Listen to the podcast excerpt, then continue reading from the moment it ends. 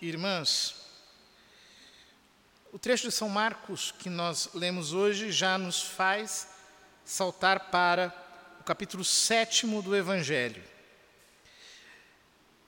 Alguns fariseus e mestres da lei se escandalizam porque os discípulos comem as mãos, aliás, comem o pão sem lavar as mãos. São Marcos, como escreve para pagãos, explica que os judeus eram muito cuidadosos com a higiene de copos, jarras, vasilhas, em tomar banho. Havia toda uma prescrição religiosa que dizia respeito à higiene, pois no Antigo Testamento Deus quis que o seu povo fosse distinto das nações pagãs, das nações selvagens, e até nesses detalhes manifestasse a sua elevação, seu esplendor, a sua glória. Contudo, este preceito do Velho Testamento, que dizia que era preciso ter higiene, não apenas para guardar a saúde, mas também para cultivar uma certa urbanidade nos costumes, aos poucos foi degenerando numa série de prescrições rituais que se tornaram insuportáveis. O número de vezes que se deveria lavar a mão, eh, se deveria lavar até o cotovelo, como se deveria proceder, eh, ter um banho de tal tipo, ter algo do, do outro tipo, enfim. Aquilo se transformou num conjunto de regras socialmente insuportáveis. Não era exatamente o que a lei de Deus havia ordenado. Então Jesus responde aos fariseus: De nada adianta o culto que me prestam, pois as doutrinas que ensinam são preceitos humanos. Vós abandonais o mandamento de Deus para seguir a tradição dos homens. Ora, se Jesus estivesse falando com os fariseus de hoje em dia, ele diria o seguinte: Vós abandonais o mandamento de Deus para seguir as ideologias dos homens. Porque é assim que procedem os fariseus de hoje em dia. Trocaram a lei de Deus por outra lei, que é a lei do politicamente correto, que é a lei do mundo, que é a lei que vigora nessa sociedade pervertida. Eles chamam de respeito, de tolerância, de aceitação, algo que é abominável, segundo as palavras da Sagrada Escritura. E Jesus lhes diz: Vós sabeis muito bem como anular o mandamento de Deus, a fim de guardar as vossas tradições, ele diria hoje. Vós sabeis muito bem como anular o mandamento de Deus, a fim de guardar as vossas ideologias. Então, criam interpretações do mandamento de Deus, interpretações da Sagrada Escritura, que vão anulando aquilo que Deus nos ensina pela Sua palavra, para fazer passar como aceitável todo tipo de conduta que não é aprovada pelo crivo da revelação. Ora, nós lemos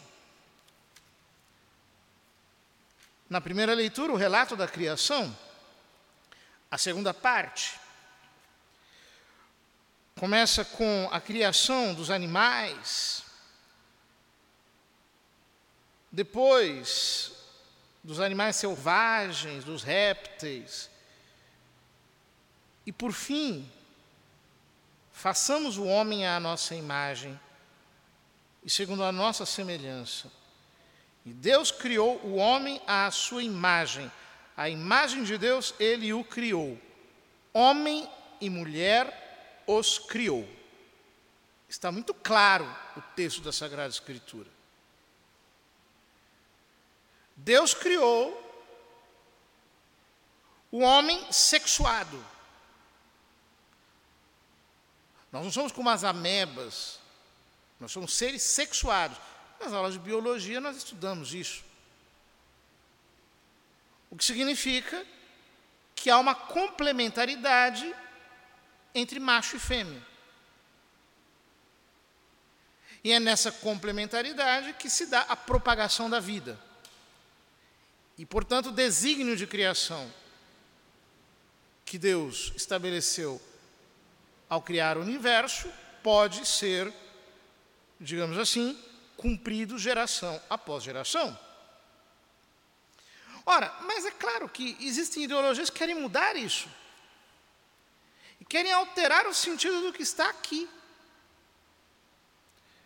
Atualmente, a ideologia de gênero se presta a isso. Ela quer simplesmente anular a criação e colocar no lugar o quê? O vazio, porque, segundo essa ideologia, a identidade é fluida. Ela não tem sequer uma base. E ela não pode ser, inclusive, biologicamente determinada. É uma espécie de status cambiante, de metamorfose contínua. É óbvio que isso não passa pela Sagrada Escritura, e é evidente que jamais a igreja poderá aceitar tal tipo de ideologia, que inclusive excede em muito os limites de uma mera heresia.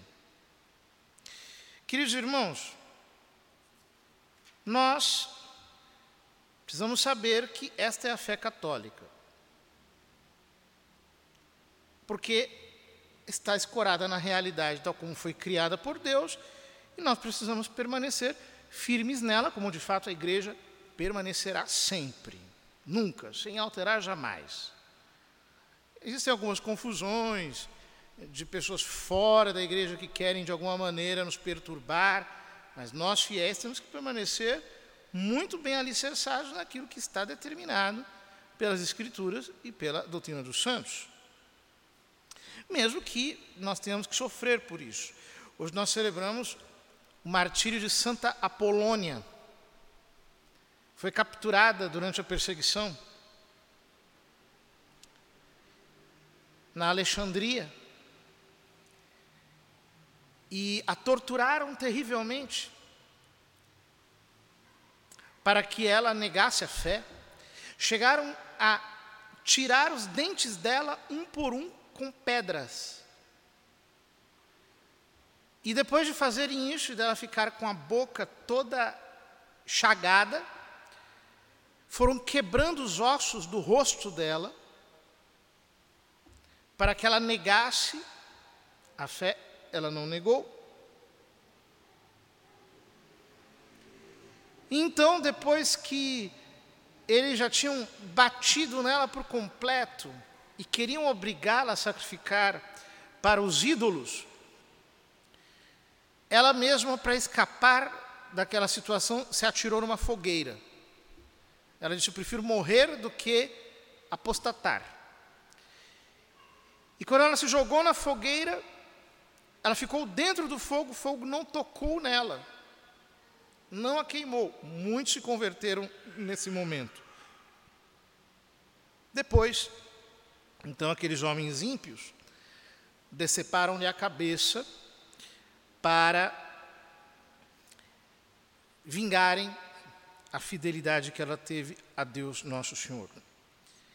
Por isso, ela é considerada padroeira dos dentistas por causa do martírio terrível que ela sofreu em se lhe retirando os dentes. Queridos irmãos, temos que permanecer firmes na fé, sem nos abalar nenhum segundo, nenhum instante, firmes, firmes. Sabendo que, às vezes, existem situações um pouco mais agitadas, o clima fica um pouco sombrio, mas depois tudo fica claro e, e, aos poucos nós começamos a entender aonde está efetivamente o porto seguro e de certo a nossa Santa Igreja jamais vai permitir que tais absurdos sejam propalados assim de maneira indiscriminada. Confiemos em Deus nosso Senhor e permanecemos, permaneçamos firmes na nossa confissão, na nossa fé, naquilo que nós aprendemos da Sagrada Escritura e rejeitemos todos aqueles que querem anular os mandamentos de Deus para poderem fazer adaptações favoráveis às suas ideologias. Jamais toleraremos coisa como essa, porque nós não podemos esvaziar a palavra de Deus. Nunca, jamais, muito menos para atender ao politicamente correto.